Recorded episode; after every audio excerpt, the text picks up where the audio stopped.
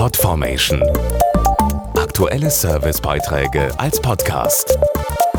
Regelmäßige Infos und Tipps aus den Bereichen Gesundheit und Ernährung.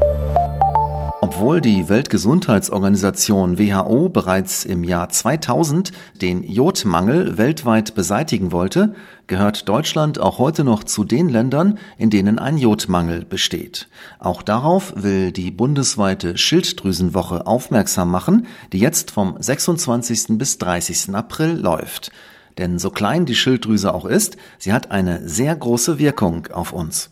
Jeder vierte Erwachsene in Deutschland hat Veränderungen an der Schilddrüse.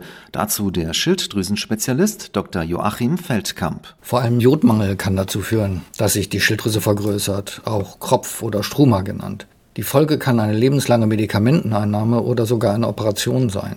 Zur Vorbeugung kann sich jeder über Lebensmittel mit Jod versorgen, zum Beispiel mit jodiertem Speisesalz und Seefisch. Besonders wichtig ist das für Kinder, Schwangere und Stillende. Eine ausreichende Jodzufuhr ist essentiell für die Leistungsfähigkeit und für eine gesunde Entwicklung des Babys. Ihr Arzt kann bereits durch eine Tastuntersuchung am Hals Veränderungen feststellen und eine Ultraschalluntersuchung durchführen. So kann rechtzeitig eine entsprechende medikamentöse Therapie eingeleitet werden.